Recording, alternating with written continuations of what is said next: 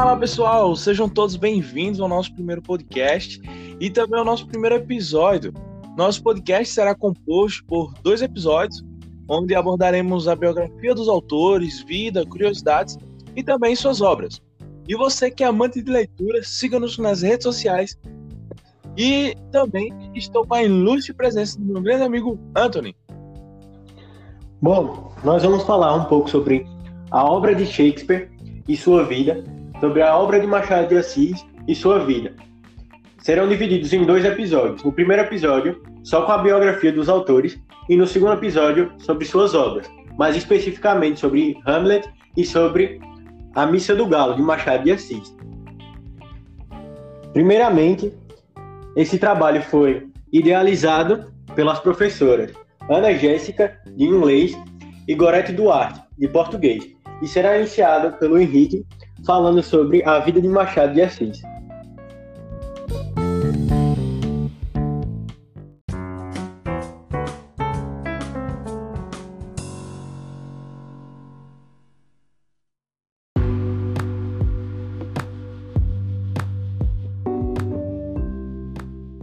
Então vamos lá.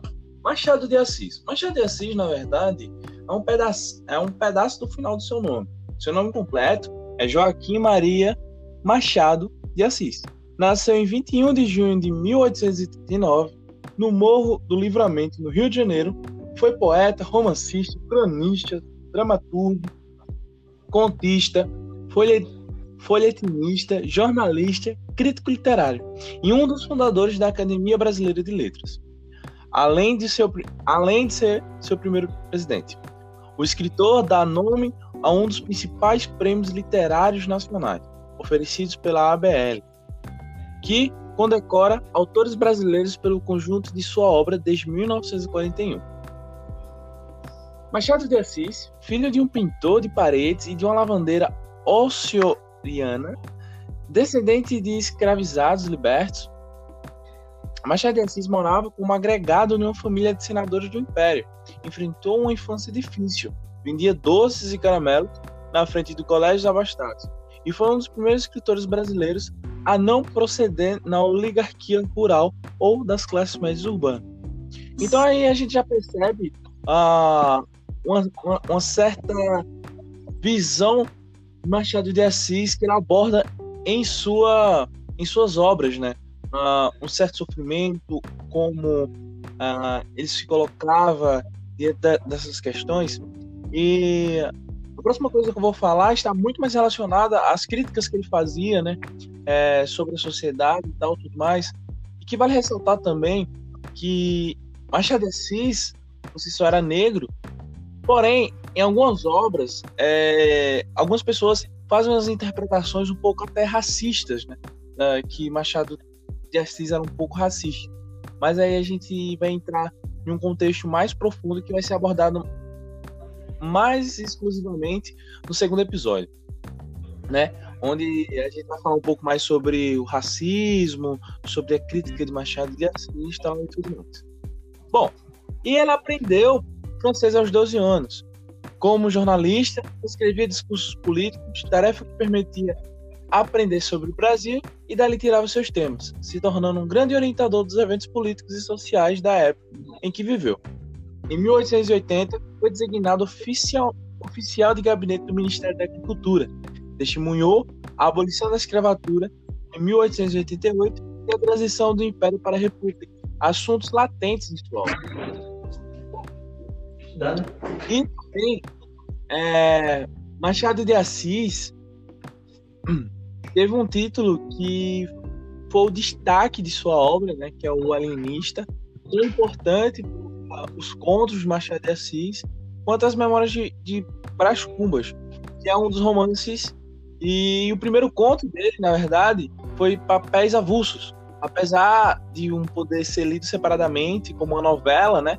além de trazer características e visão irônica sobre transformações sociais, como eu citei acima, é, o texto toca em temas como Revolução Francesa e depositismo da ciência, né?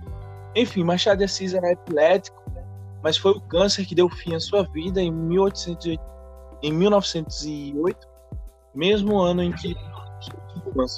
Hoje é considerado um dos grandes expoentes da literatura brasileira, latino-americana e mundial. E aí, agora eu passo a fala para o Anthony, que vai falar um pouco mais sobre Shakespeare e suas obras.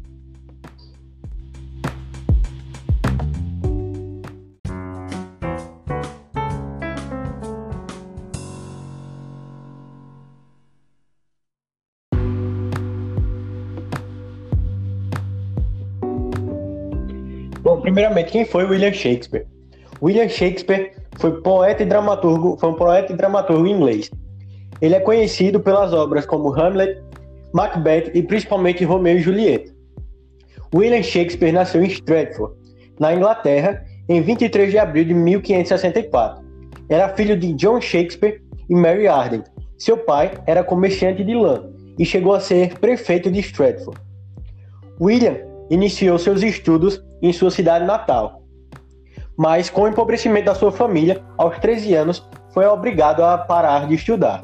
Com 18 anos, ele se casou com Anne Hathaway, sua esposa com o qual teve seus três filhos, a qual era nove anos mais velha que ele. Nessa época, Shakespeare já escrevia suas primeiras obras, mas em 1586, ainda jovem, ele se envolveu com más companhias e foi obrigado a se refugiar em Londres, onde lá, sim, teve um maior contato com o teatro e desenvolveu a maior parte de suas obras. As obras de Shakespeare. Shakespeare possui 37 peças teatrais, 154 sonetos e dois poeta, poemas, narra, poemas narrativos. As obras de Shakespeare podem ser divididas em três fases. A primeira fase é a das comédias alegres, as peças sobre a história da Inglaterra e a tragédia em estilo renascença. Foi nela onde ele escreveu A Megera Domada, Romeu e Julieta e Hamlet. Romeu e Julieta é a sua obra mais conhecida e acredito eu que seja o romance mais conhecido de todo o mundo. Hamlet é uma obra ostensivamente filosófica e que será mais abordada no nosso segundo episódio. Já a sua segunda fase é a das tragédias grandiosas e das comédias amargas, a qual Macbeth está situada. Macbeth é considerada a obra mais trágica do autor, evidenciando assim a parte das comédias tra... das tragédias nessa segunda fase de Hamlet. De Hamlet não, de Shakespeare. A terceira fase. Na terceira fase, ele optou por escrever menos tragédia, ou seja, o teor de tragédia de suas obras diminuiu um pouco. E nela são, são caracterizadas pela A Tempestade e Henrique VIII, sendo suas principais obras. William Shakespeare faleceu em sua cidade natal em 23 de abril de 1616. E ele é considerado por muitos o maior escritor de todos os tempos. Henrique, pode finalizar.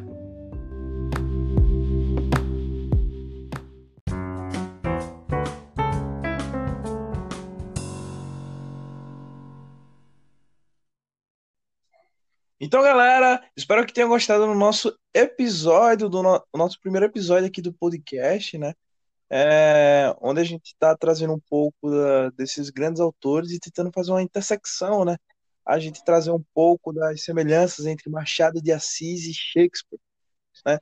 Bom, no próximo episódio a gente irá tratar isso um pouco mais a fundo, falando das obras, alguns detalhes, algumas curiosidades.